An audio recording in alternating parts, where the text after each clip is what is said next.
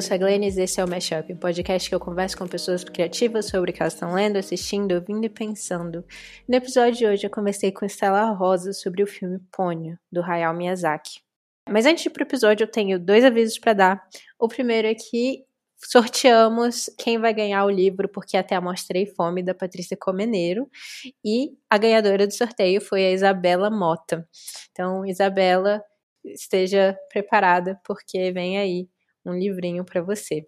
E o segundo aviso é que o podcast vai entrar de férias. É, então, esse é o último episódio novo que a gente vai ter.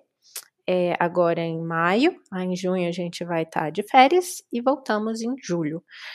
Isso foi uma decisão que foi tomada meio em cima da hora, porque, enfim, no dia que eu fui gravar esse episódio de Pônio com Estela Rosa, eu, foi um dia super cheio, eu estava trabalhando muito no Verberenas, dando aula, é, fazendo aula de dança, e aí foi, foi um dia tão cheio, assim, que eu lembro que eu até conversei com Estela Rosa antes de a gente começar a gravar, que eu fiz aula de dança todas as sequências que, que a minha professora passou, eu não consegui prestar atenção em nenhuma. Tipo, minha cabeça estava tão longe, porque eu estava pensando na gravação que vinha depois, ou na coisa que, que eu tinha acabado de fazer.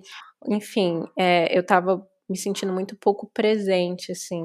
E é uma coisa que eu senti, assim, nos últimos episódios do, do podcast, que eu, que eu não dei o, o melhor de mim, assim é, que eu não estava totalmente presente ali, porque eu tô muito cansada e tô fazendo muitas coisas. Então, agora em junho eu vou focar mais no meu trabalho no Verberenas, porque é, a gente está com uma nova edição da revista. Então, inclusive, fiquem de olho nas redes sociais do Verberenas, porque vai ter um número novo da revista e vamos ter também a exibição de um filme. E eu vou ser a debatedora sobre do filme com uma convidada muito especial que inclusive já participou aqui do programa, Carol Almeida. Então, é isso. Em junho eu vou, vou focar mais em estar presente no meu trabalho do Verberenas. E em julho espero poder voltar aqui para o podcast com, com mais cuidado, com mais. É isso, né? Com, com, essa, com esse olhar mais atento mesmo. Quero estar mais presente, fazer episódios é, legais e ter conversas maravilhosas com, com as convidadas, porque é isso, eu acho que elas, elas, as convidadas e os ouvintes também merecem todo, é, todo esse cuidado mesmo. É, então, esses foram os avisos de hoje. Mas antes de ir para o episódio, eu queria fazer uma pequena é, introdução ao estúdio Ghibli porque, como eu falei alguns episódios atrás, eu vou usar esse espaço na introdução de vez em quando para falar um pouco de alguns assuntos que eu trago nos episódios e que muitas vezes eu trago como se fosse algo que todo mundo soubesse, mas talvez as pessoas não estejam tão familiarizadas assim. Então, trazer um pouco é, do, do, básico, assim, de algumas coisas. Então, hoje eu pensei que seria interessante trazer é, o que, que é o Estúdio Ghibli, né? Inclusive, no episódio a gente fala Estúdio Ghibli o tempo inteiro, porque, enfim, é, a, a, pronúncia correta é Ghibli sou estranho. pra, pra, eu acho que para mim para Rosa também, porque a gente passou a vida inteira falando Ghibli. Mas é, é isso, o, o, estúdio na real se chama Estúdio Ghibli. É, que é um estúdio japonês de animação que foi fundado em 1985 por dois animadores muito importantes, o Hayao Miyazaki e o Isao Takahata. Takahata faleceu recentemente, em 2018, felizmente, é, mas o Miyazaki segue é, na ativa. É, então, o, filme, o, o, estúdio foi é, fundado em 85, mas o primeiro filme é, considerado assim, do estúdio Ghibli é o Náusea do Vale do Vento, que é do ano anterior, é de 84.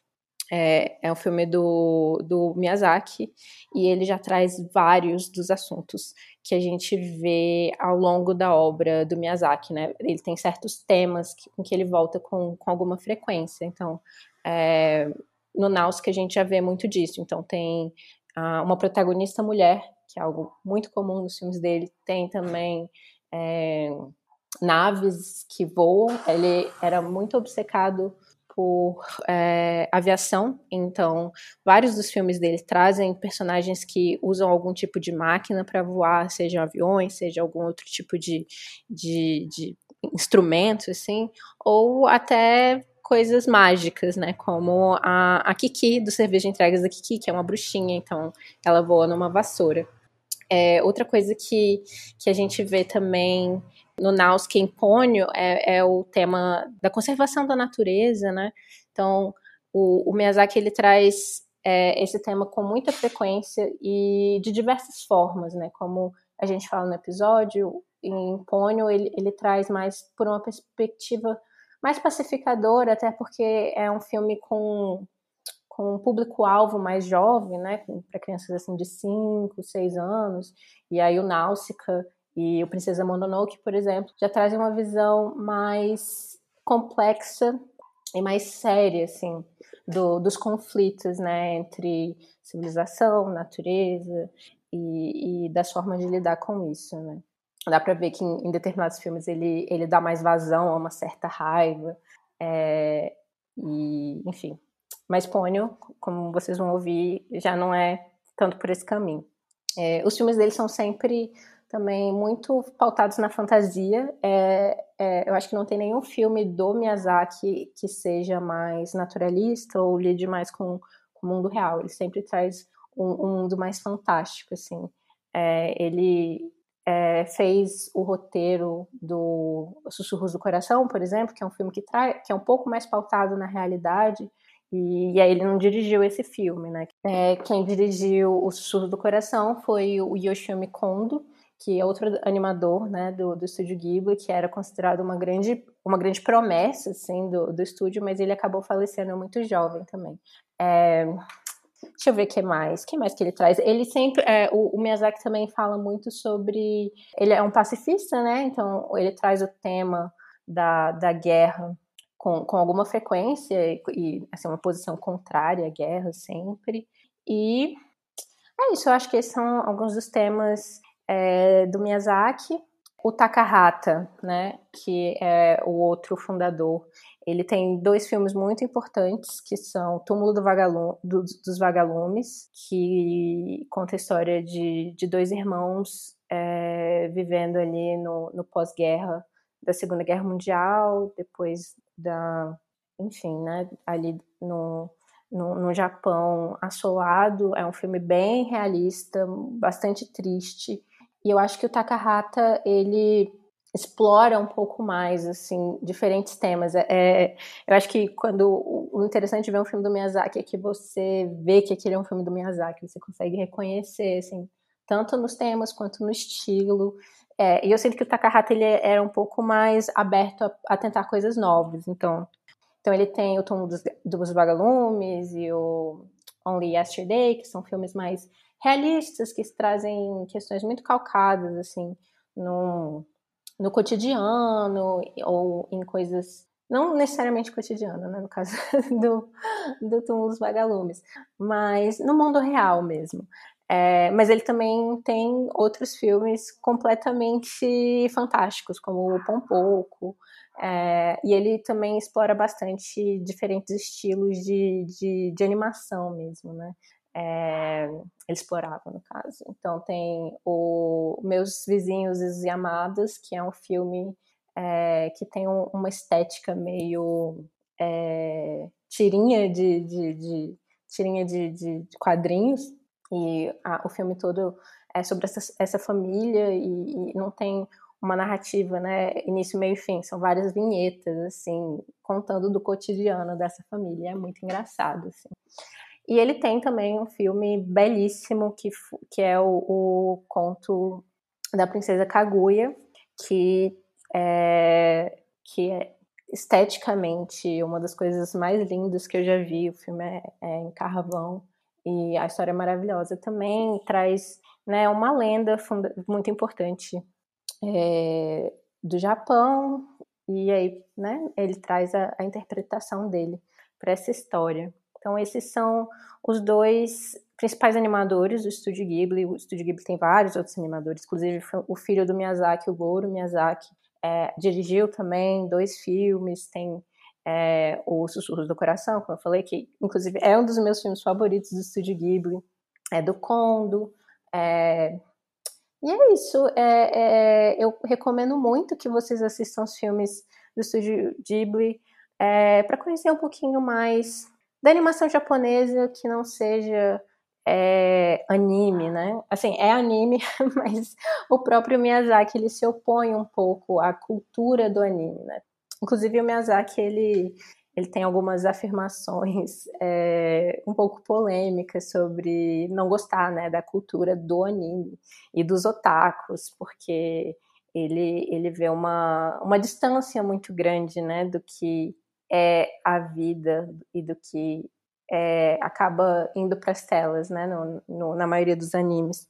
Enfim, ele, ele sente que, que existe um afastamento muito grande de, de como as pessoas se sentem de verdade, pensam e vivem. É, é, então ele é um animador japonês que odeia anime, que nem Arya Rita é uma musicista que odeia música e eu sou uma, uma cineasta que não gosta de cinema. é, enfim. Acho que é isso. É, todos os filmes do Estúdio Ghibli estão disponíveis na Netflix. É, então vocês têm essa oportunidade de, de conhecer o trabalho do, do estúdio. É, recomendo demais, tanto os filmes do Miyazaki quanto do Takahata e de todos os outros animadores. É, vou continuar fazendo alguns episódios sobre filmes do, do estúdio Ghibli aqui. Então espero que vocês acompanhem. Então vamos para o episódio?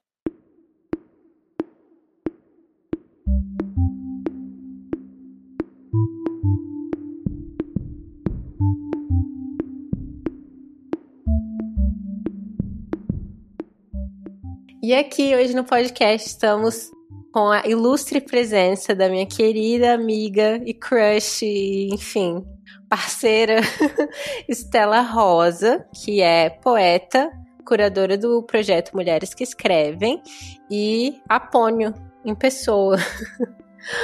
Você tem alguma coisa para acrescentar, Estela? Bom, acho que o dado mais importante, visto que você me chamou de pônio, é que eu sou do signo de peixes, tá, gente? Ai, é verdade. Inclusive, tem uma série de episódios do, do Mulheres que Escrevem Podcast que se chama Curadoria Pisciana. E são sensacionais. E eu tenho informação privilegiada de que o Mashup, a introdução do Mashup foi uma das referências para pro Curadoria Pisciana. Então tenho muito orgulho.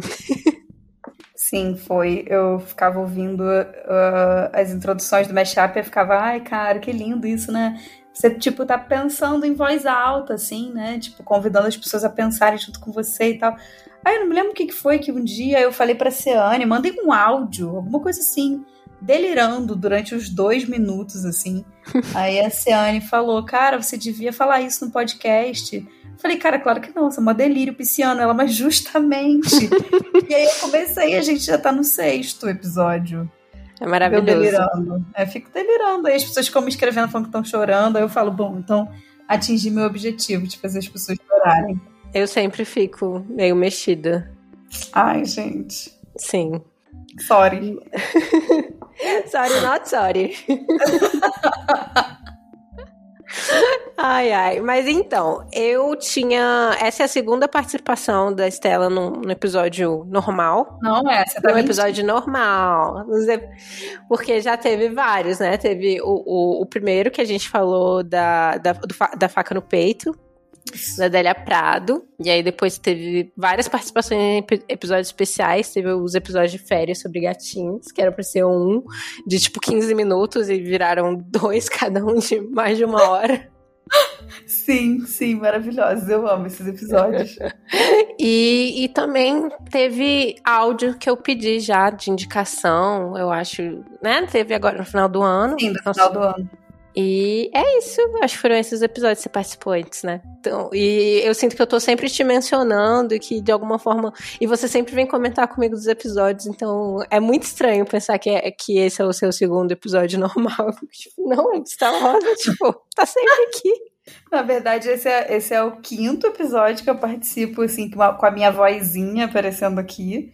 Mas também tem as suas participações nos podcasts da Mulheres que Escrevem. É verdade. Porque você também já participou, então é por isso que às vezes parece que são vários mais.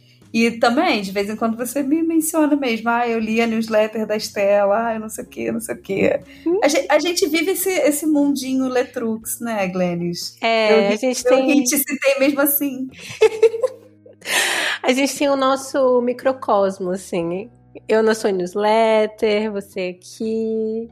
E, no, e, claro, o nosso grupo de WhatsApp de só nós duas, que a gente fica trocando áudios e quem sabe um dia isso torne um podcast ou um Imagina. filme. Imagina. Que loucura, que loucura. Enfim, eu amo. E hoje, então, na segunda participação, como os ouvintes de, de casa, né, já sabem, eu, eu escolho a obra que a gente conversa aqui. E foi uma escolha minha, mas foi, foi muito a Estela, na verdade. Tipo, porque eu dei algumas opções para ela e aí a gente ficava voltando para a ideia de falar de Pônio, que é o filme favorito de Estela. E Sim. como eu queria muito fa fazer mais episódios de Estúdio Ghibli, já tive vários pedidos e eu amo Estúdio Ghibli e amo Miyazaki. Eu pensei, então tá, então vamos falar sobre Pônio com Estela Rosa. E aí eu queria começar pedindo para você dar uma pequena sinopse e falar por que, que esse filme é tão importante para você. Cara, primeiro de tudo, é, é um pouco roubado esse episódio, né? Um, um pouco, foi um pouco roubo. Sim. Porque é isso, a Blanche me deu duas opções.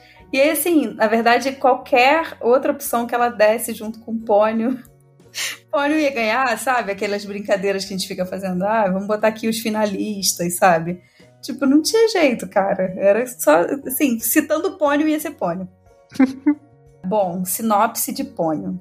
Pônio é a história dessa peixinha dourada que se chama Pônio. Na verdade, ela se chama Brunhilde e depois ela é renomeada Pônio.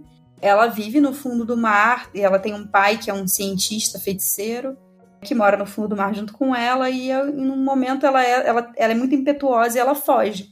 E aí quando ela foge, ela enfrenta vários perigos no mar e tal, até que ela se encontra com o Sosuke, que é esse menininho de 5 anos que mora numa cidade costeira, e ele encontra a Pônio dentro de um de um, um potinho de conserva assim, né?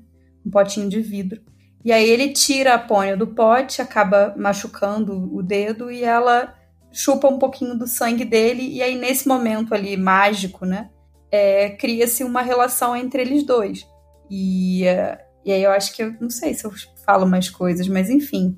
É basicamente isso a história, e aí tem essa, todo esse dilema de que o pai dela, né, esse cientista, que se chama Fujimoto, é, não quer que ela vá embora, mas ao mesmo tempo essa relação dela com o Sosuke que se torna muito forte então fica nessa coisa do meio do caminho dela voltar pro mar ou não e todas essas aventuras, assim. Enfim, acho Sim. que essa é a sinopse sem, sem muitos spoilers, né? Sim. É, eu acho que outra coisa relevante que eu, que eu traria é que o filme acaba trazendo um, um evento é, da natureza que é bem importante né, né no, no Japão, que é a questão da, do tsunami. Sim. Eu acho muito interessante, assim, como eles trazem isso no filme, como é uma coisa que eu vejo muito nos filmes do, do Miyazaki, especificamente, que é essa a ideia, né, de sair de uma coisa dicotômica, assim, né, entre o que, que é natureza e o que, que é o, o ser humano, né? O que, que é o espaço do ser humano, o que, que é o espaço da natureza, e como se fosse né, uma, uma batalha entre essas duas coisas, tipo, como se houvesse um bem e um mal ali, né? Sim, sim, total. É, e aí o que, o que acontece com a Pônio é que ela, né, no começo do filme, lá no comecinho, ela é essa peixinha que é a, ela, ela faz parte de um cardume de peixes dourados, que são todas irmãs, e ela é a mais velha, e quando ela encontra com Sasuke, ela começa a virar humano. Então, tipo, enfim, Pônio é inspirado na Pequena Sereia, né? Vem ali essa coisa impossível separar, né? Tem uma inspiração, Sim. só que não tem essa, esse jogo da, da tão forte da beleza da sereia, do canto da sereia. É mais esse ímpeto dela de ser esse peixe que vai contra a maré e que depois leva a maré junto com ela, né? Então, essa força dessa dessa primogênita, vamos dizer assim, né? Essa, essa peixe que resolve sair da, dos reinos do pai, daquela bolha, porque é literalmente uma bolha no fundo do mar, né? Uhum. Sim. E me conta, me conta sobre a importância desse filme para você. Eu sei que você se identifica muito. Que é minha relação com o Pônio? É. Cara, então, eu assisti Pônio no cinema quando veio pro Brasil. Isso foi em 2010. E assim, eu, eu conheci o estúdio Ghibli já morando no Rio, né? Eu vim morar no, no Rio com 18 anos, ali por sei lá, eu vim morar no Rio em 2004. Então eu conheci o Estúdio Ghibli, acho que ali 2005, alguma coisa assim. E eu acho que o primeiro filme que eu vi do Estúdio Ghibli foi o Viagem de Chihiro. E aí eu me lembro que, enfim, eu comecei a frequentar muitos eventos de animação. Eu tenho um grande amigo que é animador, ele faz, ele faz cenário do Irmão do Jorel, inclusive. É, assim, inclusive, escutem o episódio do Irmão do Jorel, do Mashup, que se chama Pacha Urbano. E aí ele sempre me pilhava muito com isso de animação. A animação é o meu tipo de filme favorito da vida. É isso, assim, eu choro muito mais assistindo animação do que filme com seres humanos, né? De carne e osso. E aí eu comecei a assistir muita animação, comecei a conhecer as coisas do Estúdio Ghibli e tal, e sabia que eles estavam é, começando a fazer filmes mais com computação gráfica, né, com interferência do, de computador e tal. E aí eu soube que Pônio não seria isso, né? Que Pônio seria esse filme, essa, esse grande grande empreitada do Miyazaki, que era, seria um dos últimos filmes dele, inclusive, né? É, ele Tava sempre fala falando. isso, né? é, todo mundo dizia que Pônio seria... Mas é que, acho que Pônio foi o primeiro que ele disse que ia ser o último, né? Ah, é justo. Eu vou aposentar. E aí não é, consegue é, tipo, ficar aposentado. É, e ele fez esse movimento, tipo, vou me aposentar fazendo um filme pro meu filho. E entrou nessa, assim, né, tal. E aí eu fiquei muito empolgada com isso, de que ah, ele ia ser todo feito na mão, né? Pônio é, ele é inteiro, é animação antiga mesmo, feita quadro a quadro. Eu tava pesquisando hoje, são 170 mil imagens pro filme. Caralho. É, e todos os desenhos feitos em aquarela, então, tipo... Ele... Ai, é linda demais a arte desse filme. É, pois é, eu anotei até o nome dos, dos diretores de arte e de animação é Katsuya Kondo e Naburo Yoshida.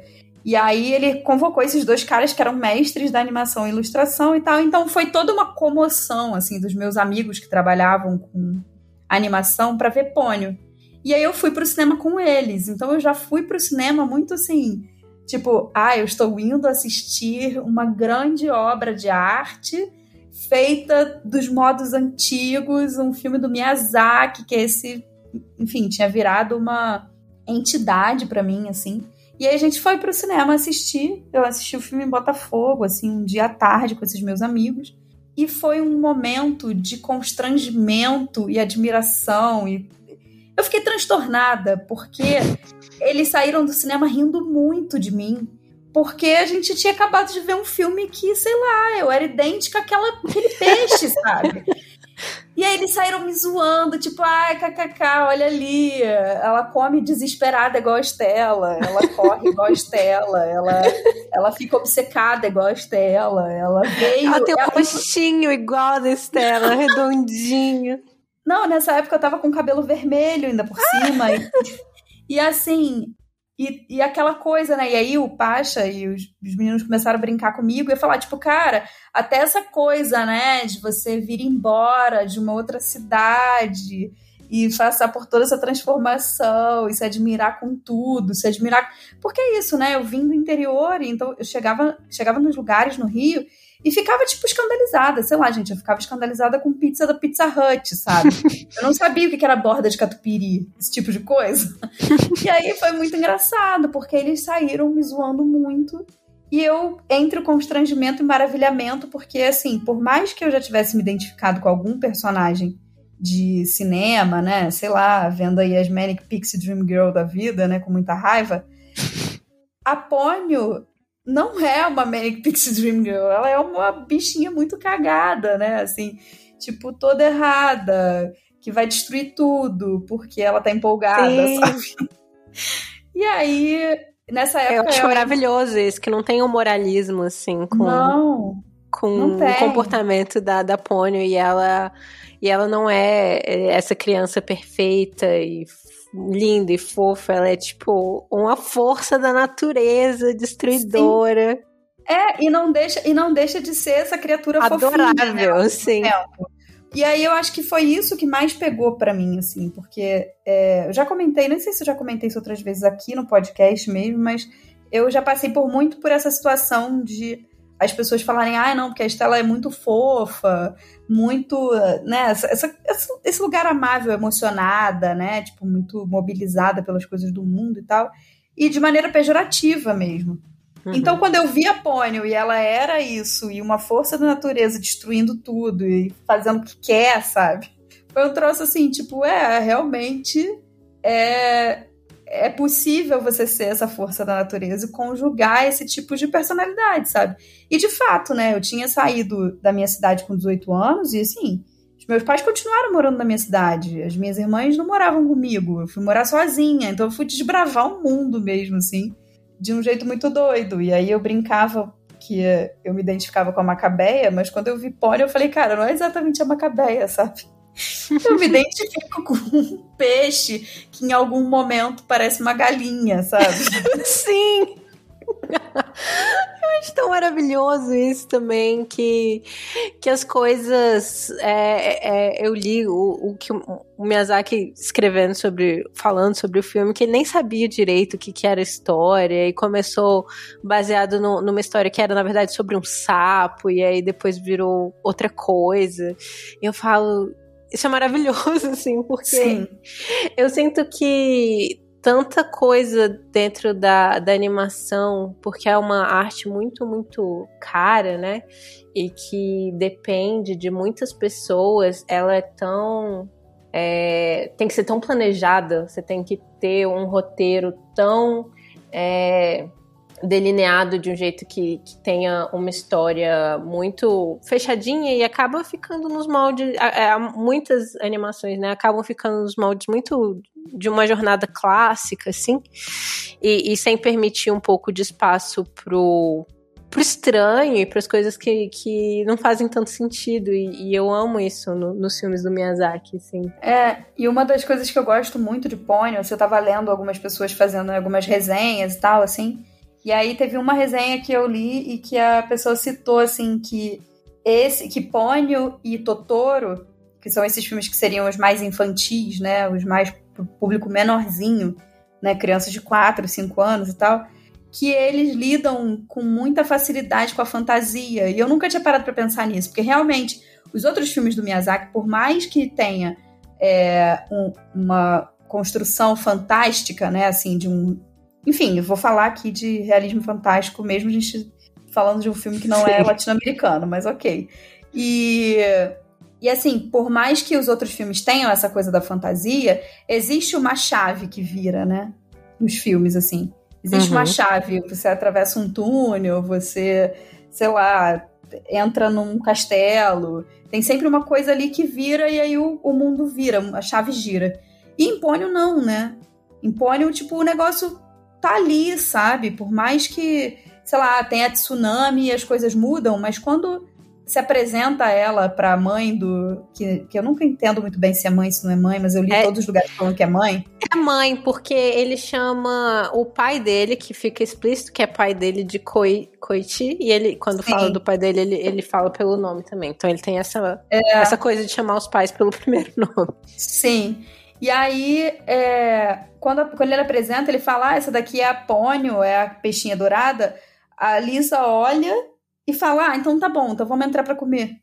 Sabe? É tipo assim, é, é, muito pacificado aquilo ali. Não tem uma, um estranhamento em nenhum momento.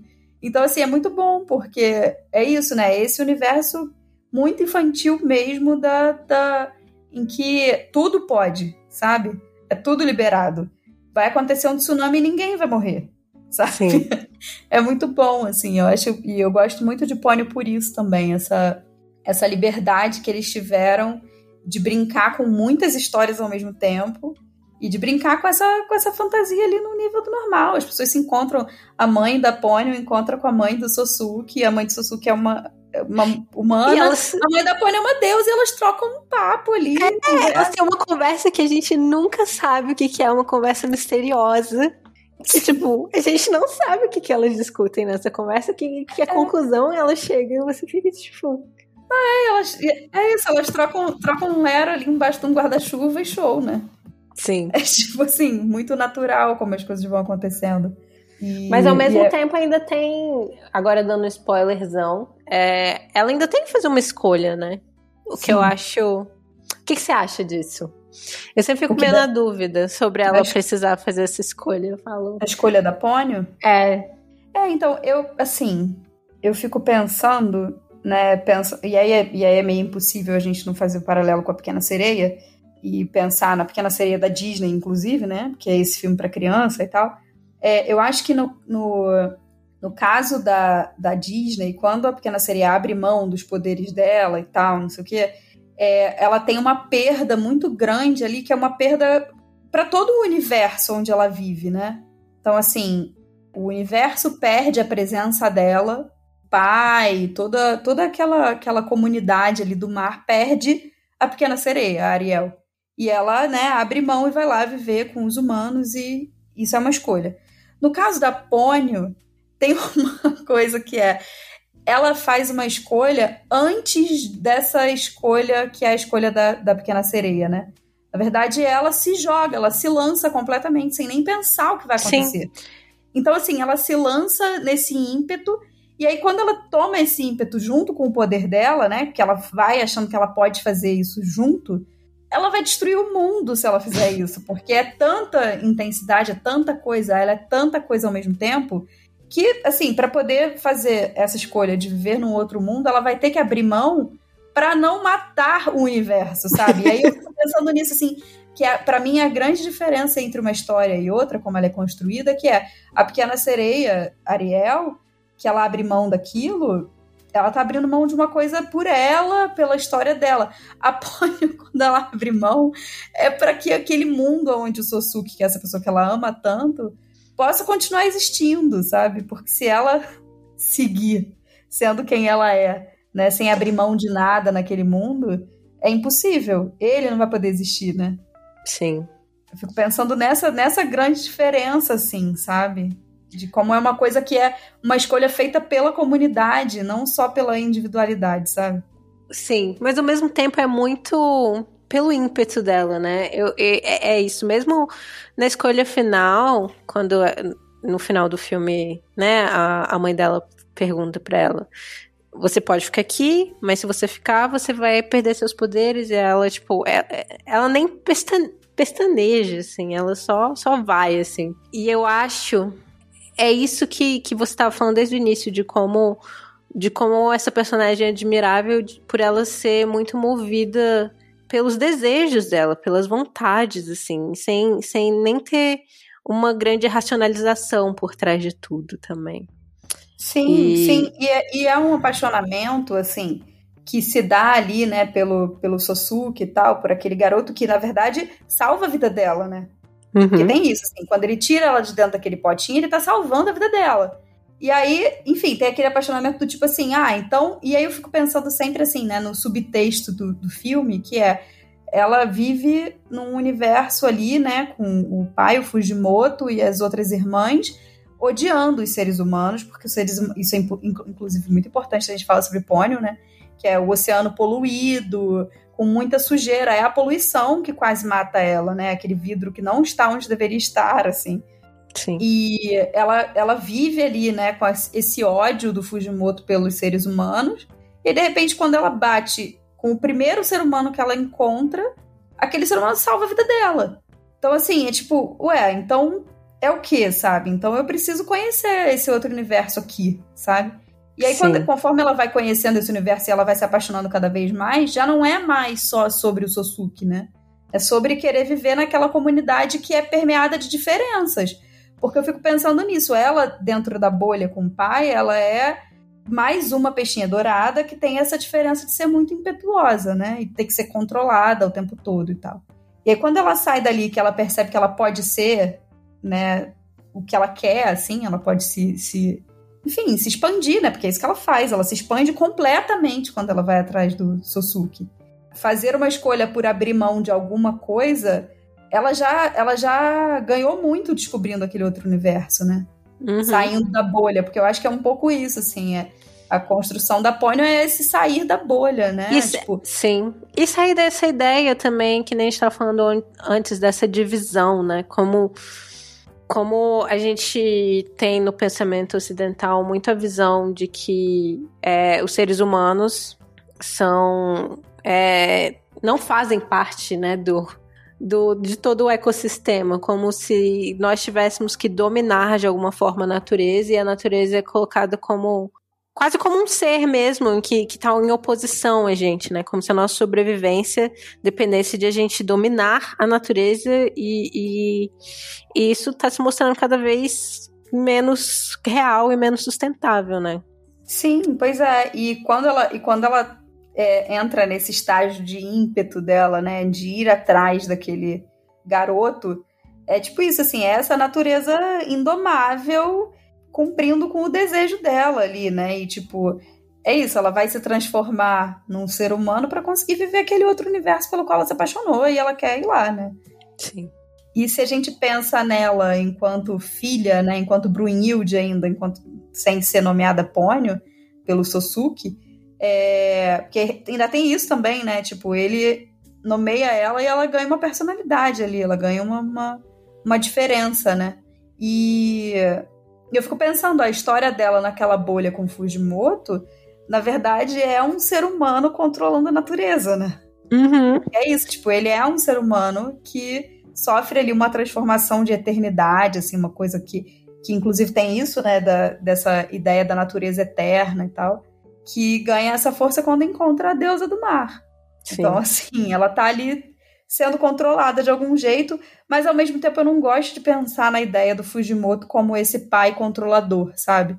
Uhum. Eu li, eu li uma, um comentário sobre as personagens femininas do, do Miyazaki e tal, e aí falava é, da Pônio, e aí falava dela como essa essa filha controlada, castrada e tal, sabe? E aí eu fiquei pensando assim, tipo, não é exatamente sobre isso, né? Isso é uma visão muito, muito ocidental sobre a, a relação ali, né? Uhum. Volta mais, meio pra coisa Tritão Ariel da Pequena Sereia da Disney, né? É, exatamente, sabe? E assim, eu não gosto muito de pensar desse jeito, porque no momento em que ele vê a, a Pônio com o Susuki dentro da casa, né? Que tem aquela, aquela coisa que ele olha pela janela, ele não consegue chegar até ela, você já percebe que ele chega com um inseticida. É muito bom. Que não é inseticida, é só água. É água do mar. a Lisa fica putaça. É. Inclusive, e Lisa é uma, uma, uma das grandes mães do Estúdio Ghibli. Sim, é uma personagem maravilhosa, né? Ela dirigindo. E... Ah, eu amo. As cenas é todas de carro em volta da montanha. É incrível, eu amo. E, e é isso, assim, quando ele vê ela ali, a gente percebe que não é uma visão do tipo, eu vou tirar você daí agora, ele tá te fazendo mal. Não. para ele também é um choque ver a filha dele tão relaxada, né, na presença de um ser humano, assim. E ele, ele fica, tipo, afeiçoado pelo Sosuke, sabe? Então, tipo, ele não é essa, essa figura tão castradora assim e tal. Ele é esse pai que não quer perder aquela filha que é uma potência. Ele sabe que ela é. Ele sabe a quantidade de poder que ela tem, sabe? Ele, na verdade, é, é um. É uma figura. Ele é uma figura muito curiosa, assim, né? Tipo, um cientista mago, ex-humano, que tem uma. Uma amante deusa e filhas peixes. É, e ele odeia os humanos, sendo que ele, ele foi um, né? Sim. Eu acho que tem ali muito mais essa ferida para ser curada dele, assim, né? Do, de entender um pouco mais, que nem você falou, né? Quando o primeiro humano que a, que a Pony encontra é o Suzuki, ele não era esse monstro, né? Sim. É, sair um pouco dessa chave, né? Do, do nós versus eles. Sim, pois é, e assim, assim como, assim como a Pônio é essa figura híbrida, né, que vai se tornar humana, ele também é uma figura híbrida. Então, assim, ela de alguma maneira tem um ímpeto de desejo que ele também teve. Né? Ele teve esse Sim. desejo de, de sair do lugar de humano e estar nesse universo submarino e viver ali com as filhas peixe. Sim. ele também, ele também se apaixonou por uhum. alguém e se jogou num universo que não era dele, sabe? E, a, e ali ele começou a descobrir o que, que era ter poderes e tal. É um caminho um pouco inverso, mas ele se afasta da humanidade. E a Pony faz o caminho inverso dele. É tipo uma, uma. É isso, assim, é um karma de família, quase, né? E, ela, e aí ela vai. E assim, como é que ele não vai é, ficar, né, tipo, mobilizado em ver aquilo ali se repetindo? É aquela coisa, né? Tipo, somos os mesmos e vivemos como os nossos pais. E é isso, ela tá. ela tá ali tomando a atitude que ele já tomou um dia, sabe? Sim. Tipo, é isso. O desejo vem, a gente se apaixona, a gente vai. Simplesmente. É, e a situação dele acaba sendo mais complicada que a dela, porque ele tem que viver numa bolha dentro do mar. Quando ele sai do mar, ele tem que viver cercado de água que ele tem que carregar com ele, assim. Então ele Sim. vive mais no, no, no, no meio, do, no, sem estar num lugar nem no outro que ela, assim. Sim, essa coisa do elixir, né? Que ele tem que o tempo inteiro estar tá ali mexendo nos elixires dele para poder continuar vivendo, continuar tendo poder e tal. É, é, é isso, né? É toda uma, uma alquimia que ele faz para conseguir viver naquele lugar ali, né? Para poder. É isso, é a alquimia que ele faz para ele poder ter algum tipo de poder. A Pony não quer fazer alquimia nenhuma, ela quer viver lá na Terra. Sim, a vontade dela, o desejo dela já, já dá, trazem essa força, assim, muito grande. Exatamente. Ah, incrível. Amei. É, e aí eu queria comentar com você de duas coisas. Uma é um filme que eu assisti esse final de semana, que eu chorei litros, que é um filme irlandês, que é o Wolf Walkers. Ele foi indicado ao Oscar também, mas geralmente eu não, eu, eu não tô mais acompanhando tanto, assim. Mas eu acho que alguém é, compartilhou algum, tipo, um screenshot, assim, no, no Twitter e eu achei a arte tão linda e é em 2D também. Uhum. Né? Então, estamos aqui, né? Duas é, apreciadoras de estúdio Ghibli. É, então, e, e, você já falou, né, do seu. de como você estava super empolgada para assistir Pônio, por conta da, da animação tradicional. E esse filme é lindo, lindo, lindo. É um filme irlandês que faz parte de uma trilogia meio informal é, Cartoon Saloon. E é, é, é, parte dessa trilogia com outros dois filmes é, desse estúdio irlandês que contam histórias que se relacionam com o folclore irlandês. E aí essa é a história de, dessa, dessa menina que pode se transformar num lobo e se transformar num, numa, numa criança, assim. Então ela vive nesse, nesse espaço também, de, de não é uma coisa nem outra, assim. E aí dá para ver muito claramente também algumas questões que a gente que a gente vê nos filmes do estúdio Ghibli dessa dessa retirada do, dos seres humanos como os protagonistas, né, do, do, do universo, né, como a gente está vivendo no antropoceno, né. E aí eu fiquei muito tocado, assim, de, de ver uma animação ocidental que traga isso de forma tão bonita, assim. O filme é lindo. Então, é, essa a menininha tem um cabelo um cabelo ruivo e a mãe dela também, a mãe dela é gigante. E aí é, elas viram tipo uma gota, assim. Uhum. O cabelo delas é tipo uma, uma grande gota vermelha Ai, em torno dela. Ver. É muito lindo. Eu vou baixar pra ver. E aí é isso, conta a história da. É, é, tem tipo uma cidade, e a cidade é, tem lá seus, seus, seus. Como é que fala? Os muros da cidade e eles estão sempre é, caçando os lobos que estão em volta, como se os lobos fossem esses, essas criaturas que viessem e simplesmente comessem alguns deles por tipo maldade, né? Sendo que eles estão cada vez mais tentando expandir o espaço da cidade e acabando com as florestas onde os, os lobos vivem, assim. É, é, é, meio é meio Princesa Mononoke nesse sentido, né? É, e aí é, é, tem duas protagonistas. Tem a protagonista da cidade, que é uma menina inglesa que tá lá com, com o pai dela, que é um caçador de lobos. E tem a Meb, que é a, a Wolf Walker, né? Que é a, eu não, não sei como traduziram isso, mas e aí tem toda essa ideia, né, de, também da, da colonização da Irlanda pelos ingleses e a colonização dos espaços naturais pelos seres humanos, e, enfim. É lindíssimo. É, e tem uma coisa da Pônio que eu tava pesquisando, assim, não pesquisei o suficiente para falar sobre isso, tá, gente? Mas vamos falar ainda assim. Você tava falando isso, né, dessa coisa irlandesa e tal, que a Pônio tem uma inspiração nórdica, né? Uhum. Que ela foi escrita, esse nome, Brunhilde e tal, é a Valquíria, né, da, da Caminhada das Valquírias, que é uma, uma enfim, uma Valquíria, né? que é essa guerreira é, que anda a cavalo, né, dessas histórias míticas nórdicas. E aí tem uma coisa, inclusive relacionada com o mito da morte também, né, que eu acho que isso aparece também em Pônio, essa coisa da, de uma certa transformação e, né, de você abandonar algo, né, então, tipo, encenar uma espécie de morte, viver de outra maneira e tal. E aí eu tava vendo que, inclusive, o Miyazaki, na trilha sonora, ele se inspirou na Caminhada das Valquírias. Gente, eu não sabia. É verdade. É, a trilha sonora da, da Pônio é inspirada na Cavalgada das Valquírias, do Wagner. E, enfim, é isso, assim, tem toda essa coisa. É, e agora na, fiz uma busca aqui rápida, e eu não sabia, mas a Cavalgada das Valquírias é tema do Apocalipse Now. o que torna Pônio ainda melhor, né? Porque, assim, é de fato uma, uma história de apocalipse, né? Com aquele tsunami enorme que invade a, cidade e tal.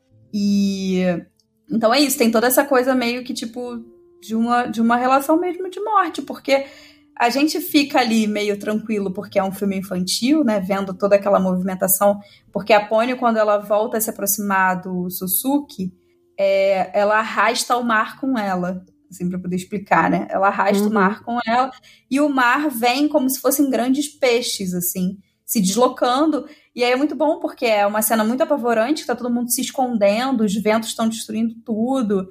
A, a Lisa e o Susuki estão no carro, tipo, correndo para poder voltar para casa, porque é um alerta muito grande de tsunami. E a Pônio correndo com aquela cara de feliz, tipo, muito animada, aquela musiquinha de, de suspense, assim, né? E, e eu fiz uma coisa dessa vez agora com o filme, eu parei o filme em alguns momentos, né? E esse foi um momento que eu parei na hora que ela tá correndo nas ondas. Tem uma hora que ela vai chegar perto do Sosuke e aí o Sosuke resolve sentar e colocar o cinto de segurança no carro, né? Que a mãe fica para ele, a Lisa fica, bota o cinto de segurança, bota o cinto de segurança, e ele tá virado para trás falando é apônio, é apônio, é apônio. E aí quando ele senta e faz isso, ela cai. Uhum. E eu acho isso genial, esses, esses essas pequenas coisas, né, que o, que o Miyazaki coloca nos filmes, assim, dessas marcas de decepção dos personagens, sabe?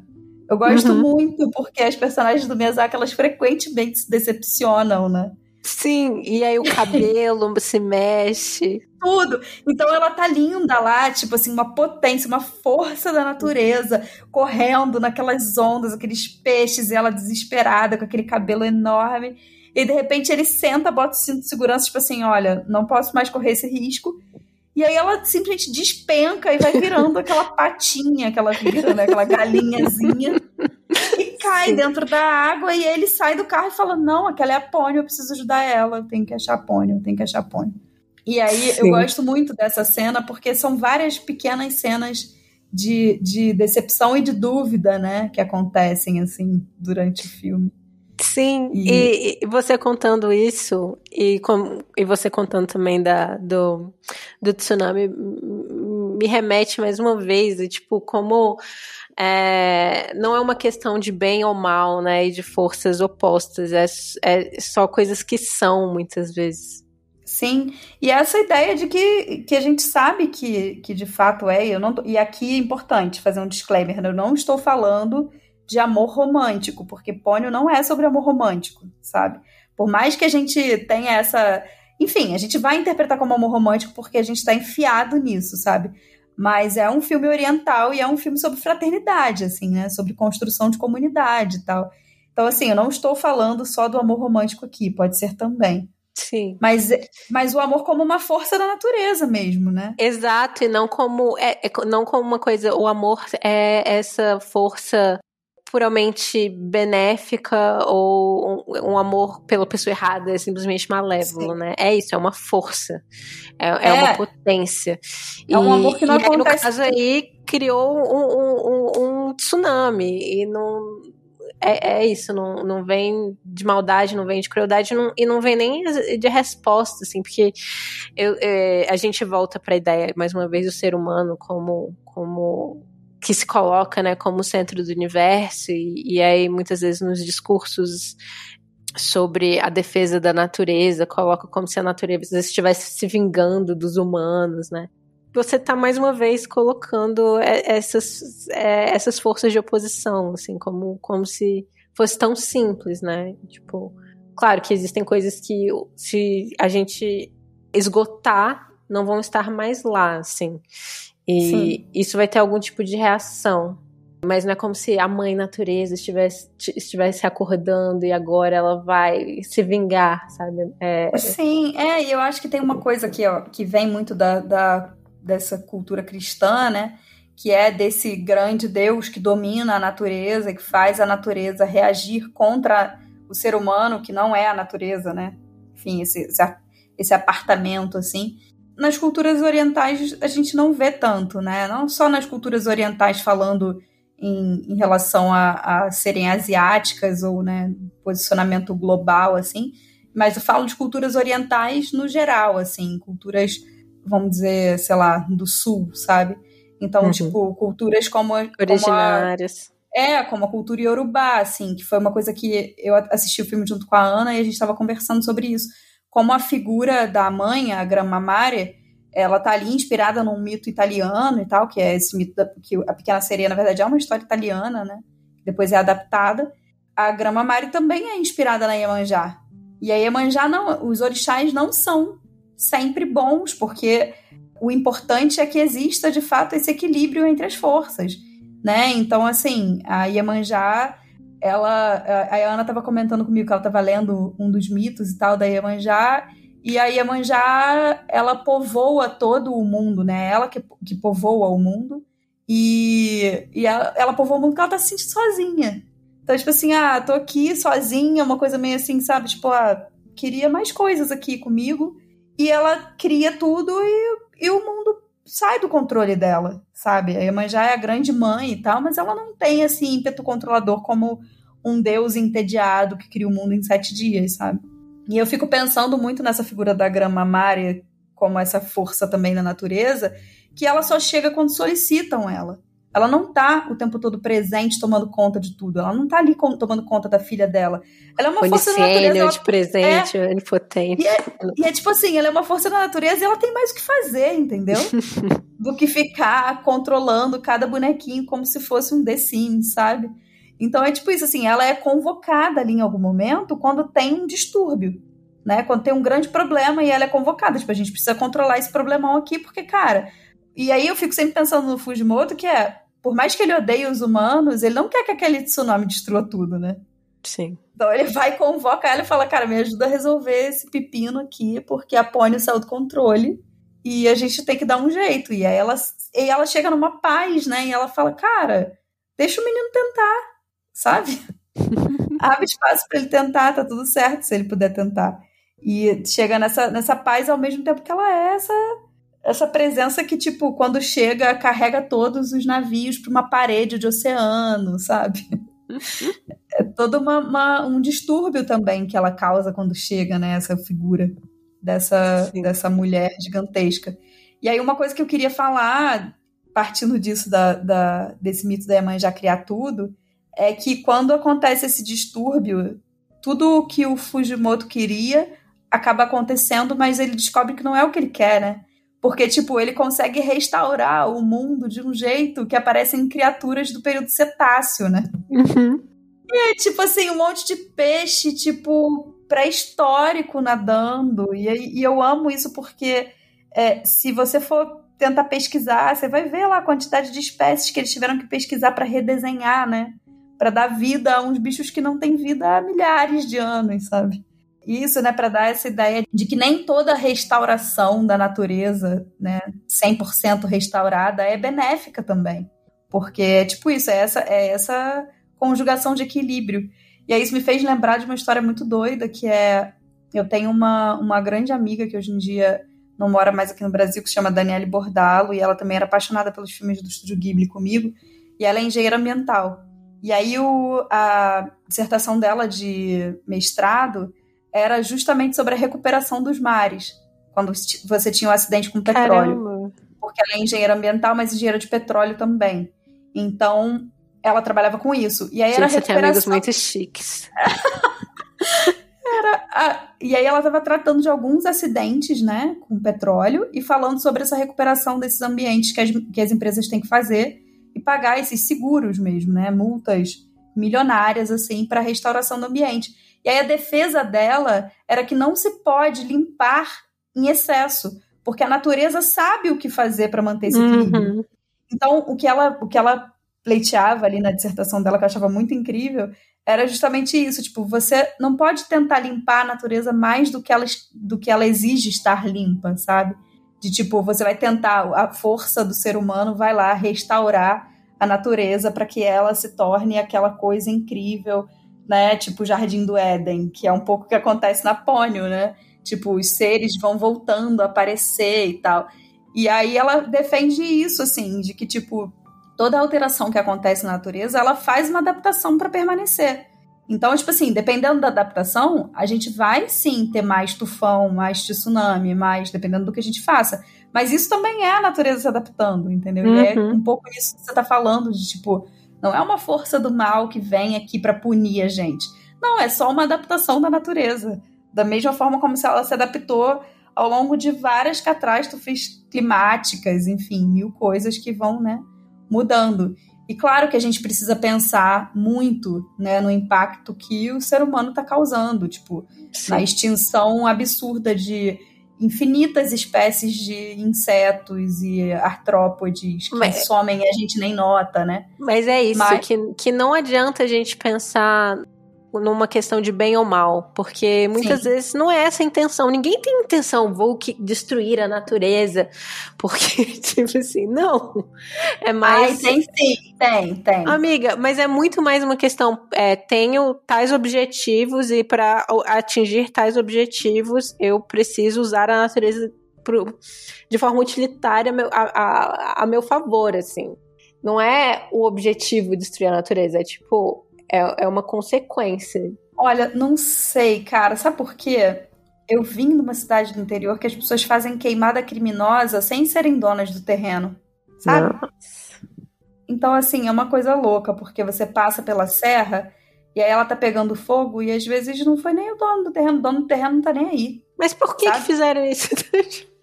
Exatamente, não tem explicação. E eu acho que é um pouco esse lugar, tipo, não é não é um mal universal tal, é um desejo de controle mesmo. Sim. É tipo, olha só o que eu posso fazer, eu posso tacar fogo em tudo. Mas é isso, o tacar fogo em tudo tem sempre uma resposta que não é uma resposta dessa dicotomia entre bem e mal, assim. Mas eu não, não sei se se essa utilização da natureza, essa destruição da natureza vem só de uma coisa utilitária. Eu acho que sim, surgiu de uma ideia de que era inesgotável, né? Sim. Mas, é, Mas é, é, é, isso, eu acho que a gente entra nessa nesse debate como de, de, de bem ou mal, voltando para lógica, uma lógica cristã de punição, de castigo, quando as motivações, né, são, são, são as motivações e as origens de cada coisa. Não sei, é, eu vejo, por exemplo, muito no Princesa Mononoke, né, que tem também ali é um, um embate, né, entre a, a Sam, que é a, a menina lobo, e a, a Lady Eboshi, né, que é a, uhum. tipo, a, a prefeita do, da cidade, a líder da cidade. E a Lady Eboshi tá ali tentando dominar a natureza para dar um, um, espaço de seguro, né, para as pessoas da cidade de alguma forma, sem perceber que ela tá transformando tudo, um lugar menos sustentável de se viver, assim, né? Mas a motivação dela é que ela acha que ela tem que, que proteger aquelas pessoas de alguma forma. Sim, então... é, eu entendo, mas é porque eu acho que, assim, frente a todos os absurdos que a gente tem, tem visto acontecerem das pastas de Ah, eu, vou, eu vou chamar o Ministério de Agronegócio, sim. O Ministério do Agronegócio, como a gente tem visto né, essa lida política no Brasil com é, as áreas de conservação ambiental, as populações indígenas, é, os povos originários, né? Eu, eu não consigo pensar que esse uso da natureza feito assim, ele é só uma coisa de, de uma busca pelo progresso, sabe? Eu não. acho que tem um, um quê de perversidade também nisso tudo, dessa, dessa dominação mesmo, né? Exato. Sobre algo que é indomável, é mesmo indomável, e quem lida com a natureza de maneira indomável respeita muito, né? Então, assim, eu tenho eu tenho alguns é isso, né? Eu tenho essa amiga que fez que faz essas pesquisas com petróleo. Eu tenho uma outra amiga que é bióloga marinha e ela já foi tipo, sei lá, ela cruzou o Atlântico para fazer coleta de fitoplâncton, sabe, umas coisas assim. Foi para Antártida e ficou um tempo na Antártida e ela fala assim, ela fala é uma é uma força indomável mesmo, por mais que a gente tente de tudo, é, é indomável e a gente está influenciando muito essa força indomável. Ela é. conta essas histórias, tipo, por exemplo, da, das as histórias de pesquisa com os animais e como a indústria do plástico afeta, né, as uhum. populações marinhas, assim. E aí, um dos dados é que já existe molécula afetada por plástico no corpo dos pinguins. Então, isso significa que eles consumiram que o fitoplâncton foi consumido pelo plâncton, que foi consumido pelo peixinho pequeno, que foi consumido pelo peixe grande, que foi consumido pelo peixe maior ainda. E aí, quando o pinguim foi lá e comeu aquele peixe, aquilo, ele se reproduziu com moléculas já afetadas pelo plástico. Então, são animais que estão surgindo afetados pela influência do ser humano, o lixo, sabe? Uhum. E, e eu acho que dependendo do jeito que você chega até Pônio, né? Vamos voltar pro filme. É, dependendo do jeito de como você chega em Pônio, você entende um pouco o Fujimoto também, sabe? Uhum. Não, Porque, enfim, é, em Princesa Mononoke dá pra ver que o Miyazaki tá puto, tá puto, é. tá putaço, Não, e, assim, e, é tipo completamente é. compreensível. Sim, e assim, essa coisa que eu acho que na, na Pônio ele pega leve um pouco ali, é que, tipo, não tem, não tem um ser humano mal, né, vamos dizer assim, que tenda a ser mal, como a Lady Ebosh, que fica nesse lugar do meio do caminho, né, tipo, se ela é boa, se ela é má, o que, que ela tá fazendo, e fica, né, é, no caso da, da Pônio, é um ex-ser humano, né, e os seres humanos que estão ali convivendo, que são as, as senhoras da, da, desse lar que se chama Girassol, né, esse lar geriátrico que chama Girassol, a escola, a, a Lisa, todas aquelas pessoas que estão ali convivendo, elas são todas pessoas boas, assim. Elas não têm uma, uma, né? E eu fico pensando isso, assim, tipo, um pouco de como esse filme, esse filme é mais pacificado em relação a essas coisas. Sim. Talvez por ser um filme mais para público infantil mesmo, né? Para que você tenha uma preocupação com a natureza e você pense que os seres humanos também podem viver, né? Ali em comunhão com a natureza de alguma forma. Porque... Não só em comunhão, que, que, que a gente é parte dela, né? Eu acho que a gente Sim. esquece isso, né? Que, tipo, que. que, não, que, que isso a gente não tem por que, que a gente tentar dominar uma coisa de que a gente faz parte, de que, que né, que, que, enfim, a gente vai desaparecer e vai continuar aqui, né, a gente espera, mas que a gente consiga destruir antes, mas tipo assim. É, enfim, isso, isso são os ciclos da, da própria natureza mesmo, né, tipo, eu, tô... eu, eu, gosto, eu gosto muito daquela ideia de que o, o grande problema do, do planeta agora é que precisa ser eliminado mesmo é a humanidade, né? É, e isso, e é natural, tem tanta coisa que já foi extinta. É tipo. Sim. E o mundo não acabou, acabou para aquela espécie, assim, né? Acabou para os dinossauros, vai acabar para gente, provavelmente. É, e eu acho que, que é, a gente não, não tem como né, falar sobre isso sem lembrar do, do Copenau, sem lembrar, enfim, de todas essas lideranças indígenas que vêm falando muitas coisas, assim, né? O Krenak, o Munduruku e tal, que eles vêm falando o tempo todo, tipo assim, cara, beleza, vocês estão aí lidando com o fim do mundo agora, a gente já tá lidando com o fim do mundo há um tempão. E Sim. a gente tá aí vivendo essas transformações e vendo as coisas nos serem tomadas e levadas, e a gente segue tentando de alguma maneira fazer com que a natureza do ser humano ali, né? Tipo, que nem sei muito bem se, enfim, ser humano é essa categoria ocidental, né? Para que essa natureza permaneça é, podendo sobreviver porque não está destruindo o que faz ela sobreviver, né? Uhum. É basicamente isso. A gente está fazendo o que. Eu fico pensando, né? A gente está fazendo o que o coronavírus faz, e é chamado de vírus burro, né? Que é tipo o vírus matar o hospedeiro, assim, tipo. O ideal é que não mate para ele continuar vivendo, né? Então, assim, vamos parar de destruir o planeta, porque senão a gente vai morrer. É tipo isso. É isso mesmo, assim. É. Mas eu ainda queria falar uma última coisa sobre pônio, que diga. agora para poder aliviar um pouco. ah, diga. Que tem uma coisa que eu gosto muito, que são as, as pequenas simbologias que tem em pônio. E aí eu acho que eu queria falar isso até para as pessoas que não viram ainda, ou quem viu, rever o filme, assim, porque eu já vi esse filme umas 20 vezes, assim, com pessoas diferentes, e enfim que são essas pequenas simbologias dos objetos que aparecem em Pônio. Tipo, o baldinho, uhum. a lanterna, o barquinho, a vela, o guarda-chuva, sabe? A roupa listrada do cara, que só muda de cor, é sempre aquela roupa ali, tipo, padronizada, sabe? Um terno. E, enfim, todas essas coisas, tipo, a simbologia dos barcos, aonde a Pônio fica presa, sabe? Eu fico maluca com a quantidade de coisinhas que tem dentro desse filme, assim. E, e essa coisa. E aí, enfim, eu fui lendo várias coisas, né? E essa coisa da Pônio ficar completamente encantada com aquela lanterninha, né? Aquela luzinha, que ela fica andando com aquela luzinha assim na mão, porque, enfim, é, é essa, esse encantamento dela mesmo com a tecnologia ali, né? Tipo, com o que acontece que ela não conhece, né? Essa iluminação. Enfim, eu não sei se você prestou atenção nisso, mas acho que eu tava um pouco mexida de hum, pensar não, no, tinha... no roteiro do, do, curadoria, do Curadoria Pisciana que eu falei, né? O Kid Pequeno te mobiliza, e eu acho que eu fui ver Pônio com esse olhar, assim. Ai, e... legal.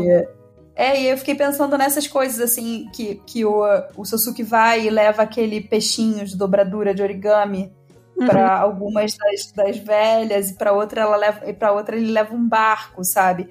A simbologia até disso, assim, de como para a senhora idosa mais impetuosa ele leva um barco, para as outras ele leva a, a, o peixinho dourado e como você percebe que ele tem uma identificação. Eu acho que é Toque o nome dela, não me lembro.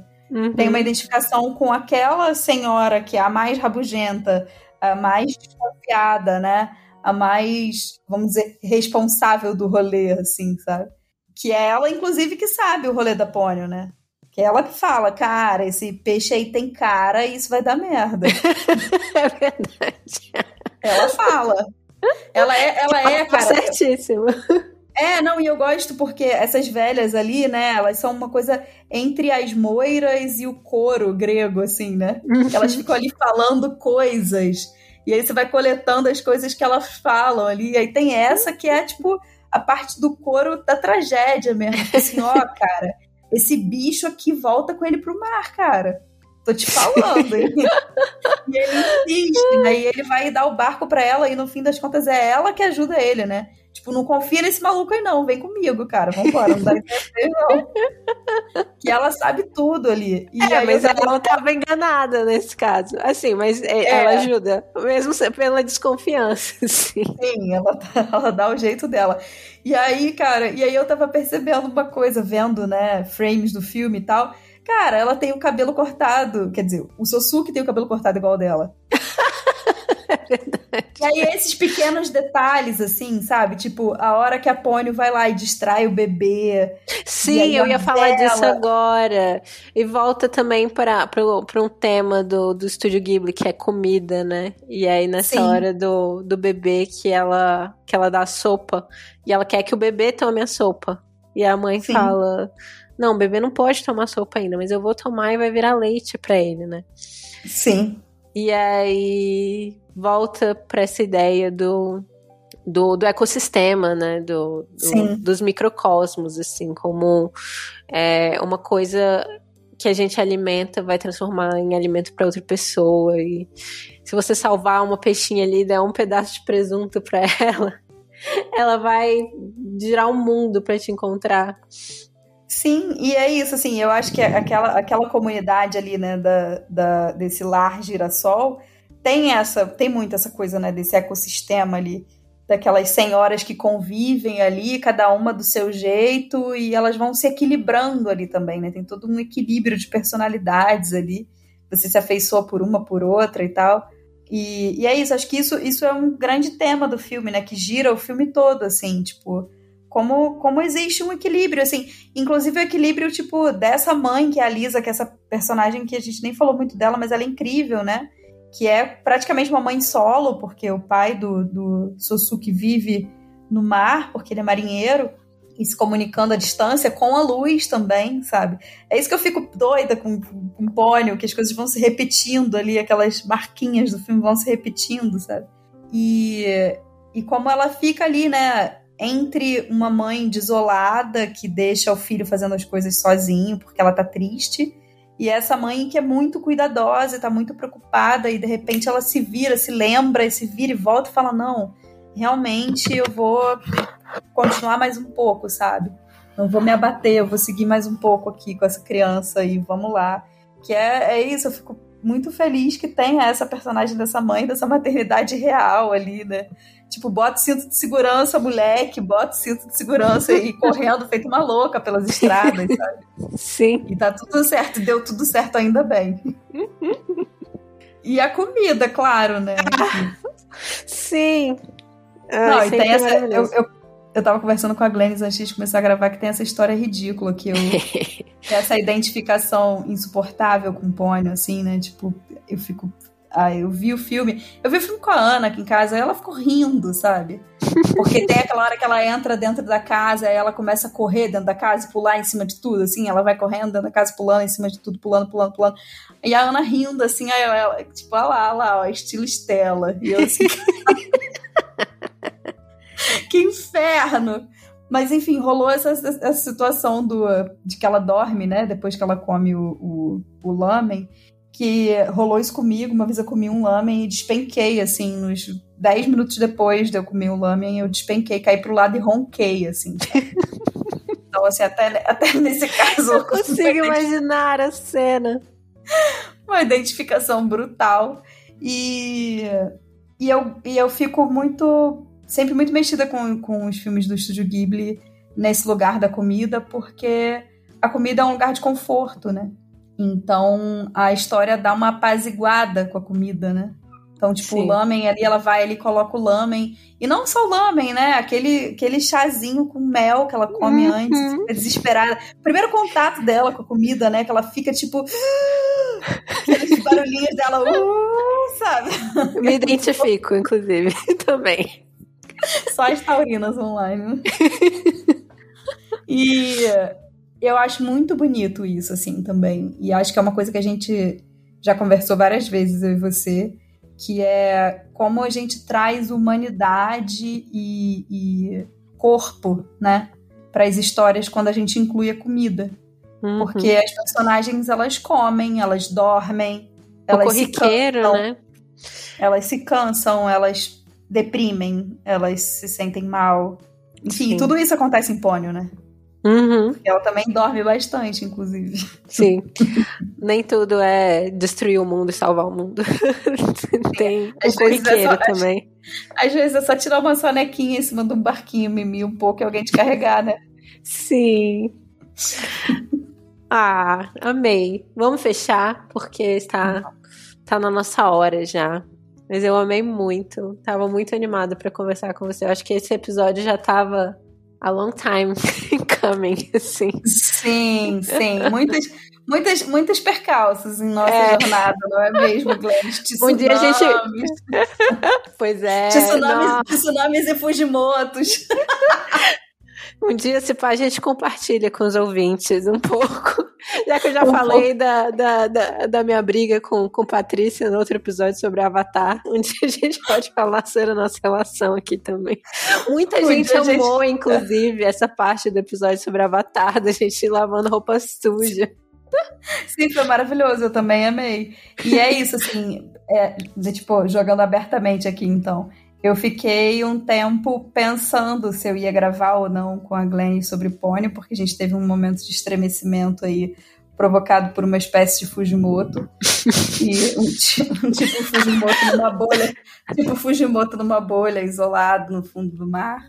É, e em, em, em, um momento eu pensei que talvez não fosse uma boa ideia gravar sobre o Pônio é, com a Glennis, e o tempo foi passando, e aí eu fui me dando conta, tal qual uma Pônio,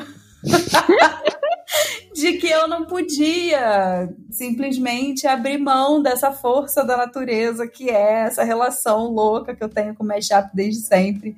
E como que eu não ia, né, falar sobre o meu filme favorito, como eu ia deixar que uma outra história influenciasse algo que eu gosto tanto de fazer, que é falar sobre algo que eu gosto, assim. Então, essa tem sido a minha atual jornada, inclusive, que é não, não tentar, né? Tentar, nem sempre conseguir, mas tentar não abrir mão de falar sobre as coisas que eu gosto com as pessoas que eu gosto, sabe? Independente das, das milhões de críticas e tentativas de controle que a gente encontra por aí. É, a gente Mas não pode estamos gravando deixar as pode. coisas serem raptadas. Exatamente. Pônio, Pônio é um filme. É, e é isso. Pônio é um filme que é muita coisa pra mim, eu, Estela, sabe? É um filme que é muita coisa pra mim. Então, assim, compartilhar ele com as pessoas que eu amo é uma coisa. Deixar ele ser sequestrado, né, por outras pessoas e ser enfiada nesse sequestro é algo que eu não quero mais que aconteça, sabe? Então é isso, gente. Já falei muito de mim pessoalmente aqui. Mas agora tá tudo é bem. Eu e a gente se ama. Sim. Ai, aí, pra fechar, eu vou deixar um recado para os ouvintes, que é o próximo sorteio entre os apoiadores vai ser o, o livro poema Miguel, de Estela Rosa, que está aqui Ê! conosco hoje, e uma ilustração da, da Alegrias Ilustradas, da Lila Oliveira, que já participou aqui também, e hoje eu fui buscar é, lá no plano, o plano é Asa Sul, Asa Norte de Brasília. É, Que ela deixou pra mim várias ilustrações, um livro pra eu sortear entre os, os apoiadores do Mashup. E São todos lindos, estou muito animada. Ainda bem que eu sou apoiadora. E um monte de gente já quer ganhar a Kiki, né? Que ela, me, ela mandou uma Kiki pra mim, mas uma Kiki pra eu sortear. Aí eu fiquei, gente, essa Kiki vai ser muito, muito desejada. Ai, gente, eu preciso ganhar. Eu sou muito azarada. Mas eu preciso ganhar uma Não tem tantos doadores assim. Eu tenho, eu acho que eu tenho mais coisas pra sortear do que eu tenho apoiador. então, com certeza você vai Gente. ganhar alguma coisa. Gente, apoia o Mashup, gente. Apoia, sim. É baratinho. É só um cafezinho. É importante apoiar essas iniciativas que são feitas, tipo, na garra, galera. Na força da natureza mesmo. Porque eu faço podcast também sem, sem nenhum retorno financeiro. e É. sei o quanto é difícil. E, assim, apoia o Mashup, gente. Apoia sim. Sim. Apoiem os, os produtores independentes. Apoiam o Mulheres que Escrevem. Sim, total. E- escutem o Curadoria Pisciana, que eu fico lá delirando, de tal Sim. qual Pônio. É maravilhoso. Se vocês curtem também as introduções do Mashup, vocês vão amar o Curadoria Pisciana que, ela, que a Estela Rosa faz com muito mais cuidado que eu, eu acho. Tem, tem um roteirinho ali. O, o Mashup Tem, tem eu, só, eu só deliro mesmo. Tem roteiro, É. senão me perco. Tal qual uma boa pisciana. Sim. É, E aí, a última pergunta que eu queria fazer para você é sobre sua rotina criativa. É, se, se você tem, tipo, algum ritual para entrar no seu modo escrita. É, eu sou escritora já um tempo, assim. assim de me assumir escritora não, não tem tanto tempo assim, não. Acho que foi ali em 2017, sei lá, 2016.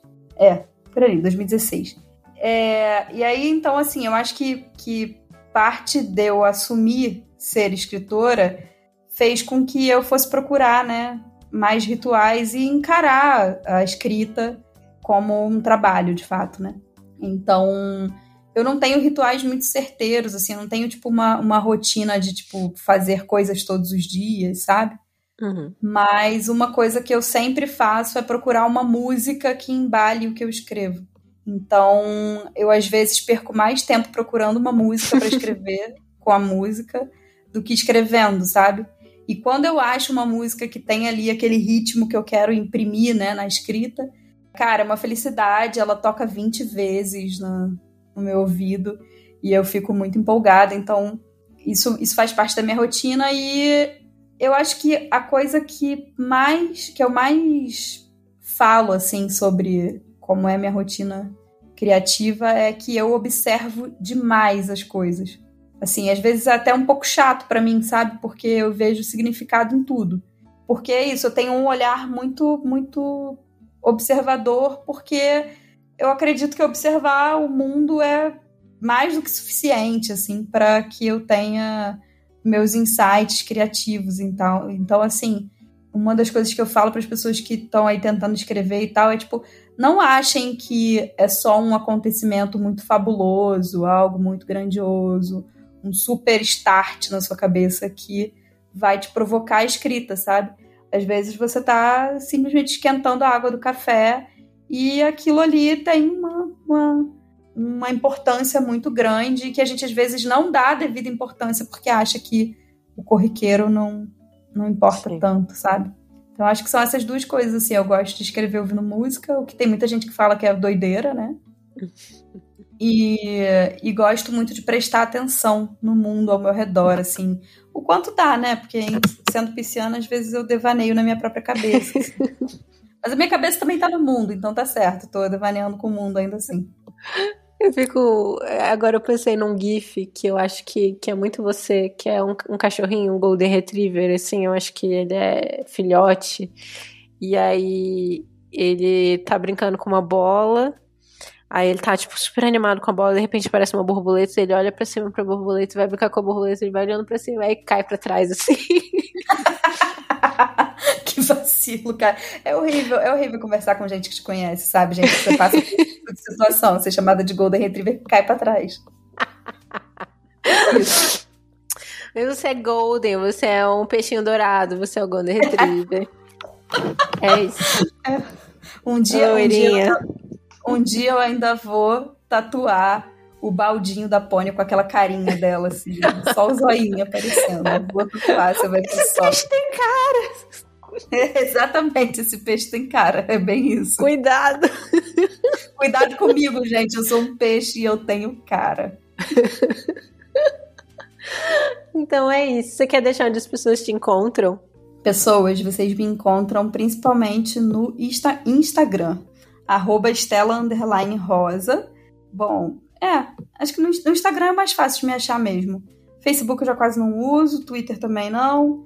E, e no Spotify, o podcast da Mulheres que Escrevem, tem lá essa, essa coluna que se chama Curadoria Pisciana. Se você jogar Curadoria Pisciana no Spotify, vai aparecer. É, que eu fico lá soltando umas ideias e falo também um pouquinho sobre literatura, sobre o que eu tô lendo, sobre indicações de leitura, leio alguns poemas às vezes, faço mais interpretação doida. Nesse último episódio eu fiz uma leitura de um poema na transition, falando espanhol e inglês e português tudo junto. Ah, meu Deus, preciso ouvir esse ainda. Altas, altas performances.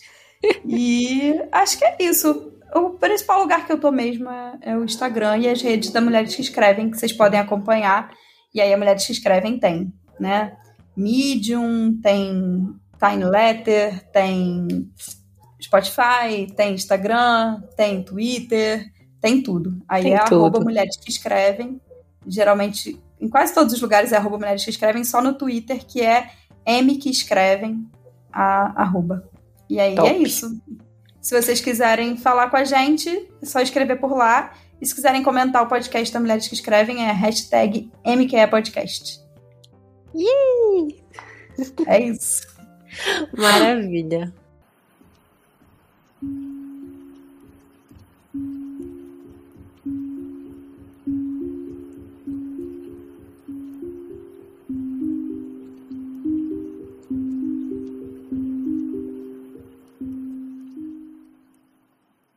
O Mashup foi criado e é produzido por mim, Glennis Cardoso, editado pelo Rafael de Paula, e nossas músicas são do In Love with the Ghost e Pode Então Bear. Nós estamos disponíveis nas redes sociais, no Instagram como mesh.up e no Twitter como mesh underline up. Eu sou Glennis AV, tanto no Twitter quanto no Instagram.